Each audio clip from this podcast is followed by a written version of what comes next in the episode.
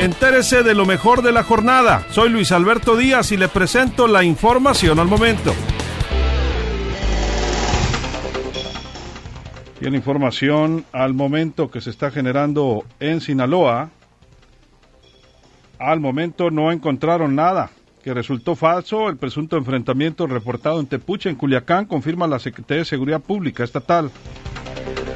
Las trabajadoras embarazadas que están siendo requeridas para regresar al IMSS no estarán en áreas COVID, informó el delegado del Seguro Social Rafael López Ocaña, tras la queja de empleadas de Guasave.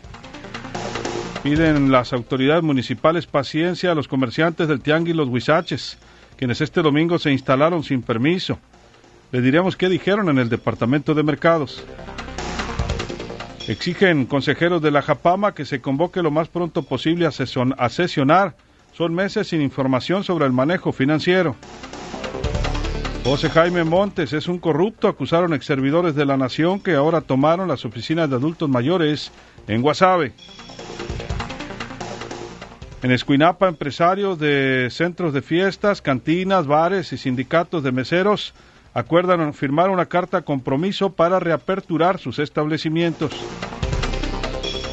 Se viene una crisis que adelgazará el ganado y habrá mortandad en la zona del Ébora, advierten líderes del sector.